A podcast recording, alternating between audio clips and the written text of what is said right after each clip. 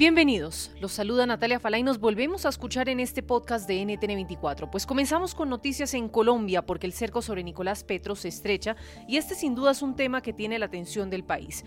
El fiscal general de la Nación, Francisco Barbosa, ha anunciado oficialmente que investiga al hijo mayor del presidente de Colombia por un posible delito de lavado de activos. Eso sí, Barbosa aclaró que existe la presunción de inocencia y que Nicolás Petro recibirá todas las garantías procesales. Escuchemos las más recientes declaraciones que sobre el caso ofreció ante medios de comunicación nacionales el fiscal Francisco Barbosa. Estamos investigando en la Fiscalía General de la Nación las unidades que están investigando en el caso penal y en el caso también de bienes o lavados de activos o posibles lavados de activos. Esos son los avances que se tienen por los grupos investigativos, pero por lo pronto, pues vuelvo y repito, existe una presunción de inocencia, existen garantías judiciales. Lo que pasa es que todas las investigaciones en la Fiscalía siempre van enfocadas hacia las personas en el campo penal y hacia los bienes para efecto de que no se utilicen bienes o no existan bienes atados a actividades criminales. Eso es todo. Cuando se tomen decisiones en este tema, como en todos los temas, le diremos al país si existen o no existen méritos para las actuaciones judiciales, pero por lo pronto la Fiscalía va a avanzar. Recuerden ustedes que el hijo mayor del presidente de los colombianos fue señalado por su ex esposa de recibir mil millones de pesos de hombres cuestionados por el narcotráfico y nexos con paramilitares. Nicolás Petro podría enfrentarse hasta 25 años de condena. Ante los micrófonos de nuestra cadena aliada Noticias RCN, el fiscal Barbosa respondió con franqueza cuando se le preguntó si va a llamar o no a entrevista a Nicolás Petro en el búnker de la fiscalía y qué se viene ahora en el proceso. Esto dijo. Sobre las decisiones que tome la Fiscalía, que son de carácter judicial, los fiscales aquí son autónomos e independientes. Yo no tengo ninguna incidencia en esos procesos. Lo que le quiero decir es que la Fiscalía tomará las decisiones que tenga que tomar en el momento en que tengamos todas las certezas judiciales para poder darle al país esos resultados. Sobre si lo vamos a hacer en esta administración, lo vamos a hacer en esta administración. Que hablamos de Colombia, mucha atención a esta noticia por irregularidades en el servicio, entre ellos incumplimientos de entregas, no informar sobre la nocividad en la publicidad de bebidas alcohólicas y no implementar medidas suficientes para evitar la entrega de bebidas embriagantes a menores de edad y adicional a ello generar doble cobra a los consumidores, la Superintendencia de Industria y Comercio sancionó a Rappi, la popular plataforma de domicilios, con una multa superior a 1.200 millones de pesos. Señalamos que contra la decisión que ha tomado la Superintendencia no procede ningún recurso. La sanción incluso fue ratificada luego de estudiar un recurso de apelación interpuesto por Rappi hace algunos meses. La clásica novela Gutierritos ya se encuentra disponible en formato podcast. La historia de un hombre trabajador incapaz de complacer a su controladora y materialista esposa, quien se entrega a su trabajo como un escape de su vida hogareña y comienza a escribir. En secreto, inicia una carrera como novelista de éxitos, a quien su esposa, sin saberlo, admira y adora. Escucha Gutierritos en Pandora, Apple Podcast, Spotify o donde sea que escuches podcasts.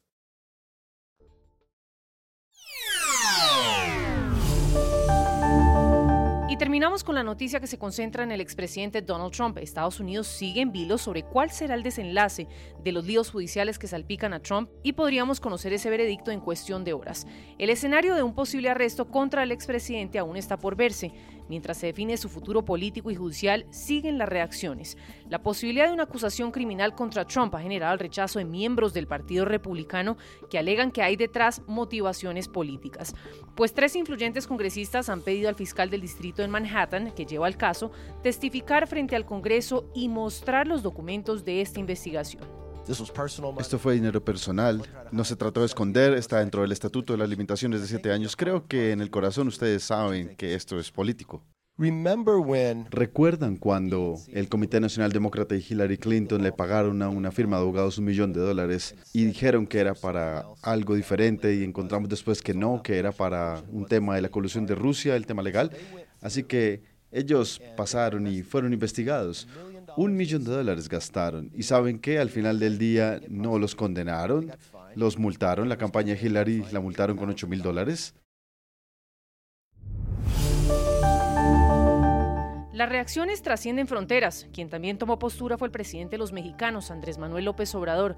Defendió a Donald Trump, criticó que pueda llevarse a cabo un arresto del republicano y dijo que al igual que Trump, él ha padecido la fabricación de un delito.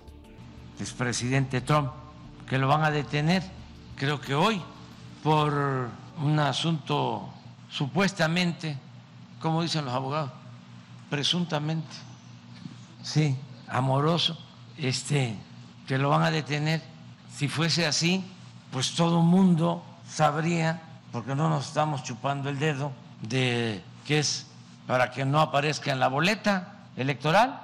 Y si digo esto es porque yo padecí de la fabricación de un delito, porque no querían que yo fuese candidato. Y eso es completamente antidemocrático. Pues no cabe duda que los seguidores del expresidente Trump han jugado también un rol importante a la hora de respaldar las aspiraciones políticas del republicano. El día de ayer varios manifestantes se dieron cita frente a las instalaciones de Mar a Lago, la mansión del expresidente en Florida, con el fin supuestamente de evitar el arresto de Donald Trump. Ante los micrófonos de NTN24, nuestro equipo periodístico logró recoger algunas de esas opiniones de los manifestantes. Bueno, estamos aquí apoyando al presidente Trump hoy en esta ridícula casa de brujas. Simplemente no va a funcionar el que acusen al presidente. Gastaron millones y millones de dólares durante los últimos años de dinero de los contribuyentes para tratar de acabar con Trump, pero ha sido una falla. Pero de hecho creo que esto hará que su apoyo crezca. Estamos aquí para poner fin a la casa de brujas criminal contra el presidente Trump, porque él ha sido el mejor presidente para el pueblo estadounidense desde John F. Kennedy al menos, y ha sido el presidente más perseguido desde Richard Nixon al menos.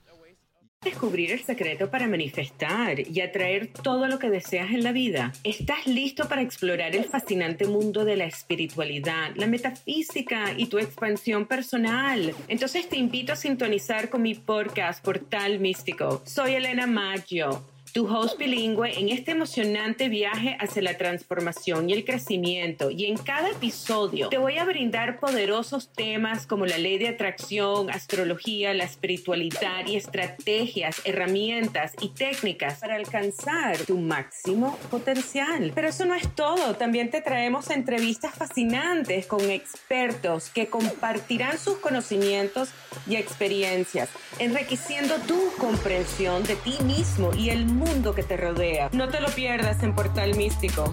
Escucha Portal Místico en Apple Podcast, Radio, Spotify o tu plataforma favorita.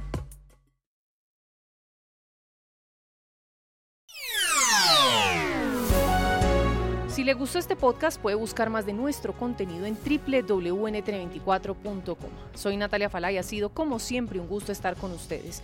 En mis redes sociales me encuentran como Natalia Falá en Twitter o en Instagram. En NTN24 te informamos y te acompañamos.